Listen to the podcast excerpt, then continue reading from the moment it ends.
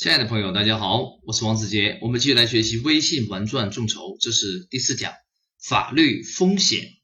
虽然我们前面讲了做微信众筹的很多的方法跟通路，但是在实际操作中啊，您不得不去面临这个法律风险的问题，否则您可能会担很多的法律责任。那我们来看一下可能的法律风险有哪些呢？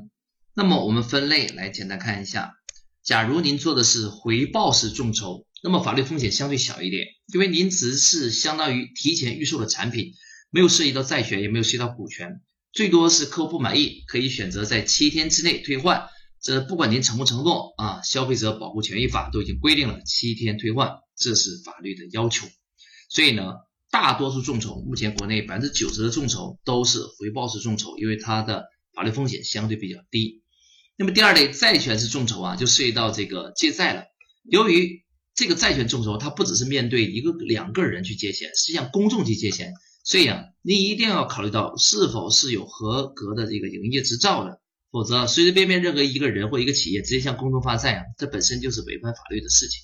那么第三就是股权众筹，它涉及到的法律风险呢是最高的，国家专门在这个民法跟刑法里边都有一个罪名啊，叫非法销售股份罪，所以啊，如果您直接对公众啊，比如说超过两百人以上去宣传您的股权模式去卖股权的话，公安机关可以直接抓人的，那你要承担这个法律责任的。所以呢，当我们来操作众筹项目的时候，一定要谨慎。那么接下来我们仔细来看债权众筹啊，债权众筹的法律风险有哪些呢？第一个，根据国家的规定啊，如果您承诺定期啊还本付息这么一个。债权发售的一个机制的话，首先您必须是央行或者是证监会啊，它所审批通过的合格机构。一般呢，具备这个资格的也只是这些大的这个证券公司啊，或者是银行，普通的企业都没有发债的资格的啊。呃，至于您个人更没有发债的资格。所以啊，做债务债权众筹，首先你要确认你有有没有这个资格。当然，如果您没有资格也不要紧啊，您可以选择合作啊。跟那些有资格的企业来合作，比如说跟这个南方证券啊，跟那个大鹏证券啊，不同的证券公司来合作啊是可以的。第二个就是指定的产品，即使您合作的机构它拥有这个发债的资格，但是它发那个产品它是私募还是公募的呢？如果它的产品本身国家没有审核通过，它就直接发公募的产品，它本身也是违法行为啊。所以指定产品也是很重要的。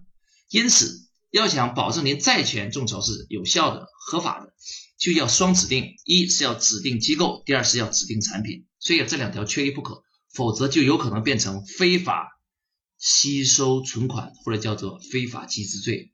因此这一点务必要谨慎的小心啊。那么另一个叫股权众筹，股权众筹呢，它涉及到法律问题就更多了。全世界范围之内最早通过股权类众筹的法案的国家呢，就是美国。在二零一二年四月五号，美国总统奥巴马签署了 Jobs 法案，规范了众筹的法律形式，允许合格投资人啊可以把他的资产的一部分，一般不要超过百分之五，去投资一些众筹类项目，这是美国的法律规定。那么国内呢还没有一个明确的众筹类的法案，只能按照目前以其他的法律的条文来规定。我们来看几个关键点。第一个啊，如果您直接面对。非特定的对象也是大众来销售公司的股份，那么这就触犯了刑法有一条叫做非法销售股份罪，所以呢这是毋庸置疑的，这是违法行为。那么怎么保证您的合格呢？要做到两点：第一，一个有限责任公司它的股东人数不能超过五十人，所以您不可能卖超过四十九个。为什么？因为您本人也要是公司的股东之一，所以最多四十九个人会参与。所以呢，您大量的向公众销售公司的股份这是违法的。前面有人曾经在淘宝上边尝试啊销售公司的股份，最终被紧急叫停，因为那也是违法行为。第二个要注意的就是两百人这个数字，什么意思呢？非法集资有个关键的要求，就是您如果面对超过两百人的会场来宣传您的股权的话，那么就要非法集资。所以啊，当您来宣传您的股份机制的时候，无论是在地面还是在微信平台上，千千万万不要超过两百个人。一旦超过两百人的话，很有可能就触犯了法律的条款规定。那么你可能就属于非法行为了，所以啊，在股权众筹上一定要做到两个字：小心。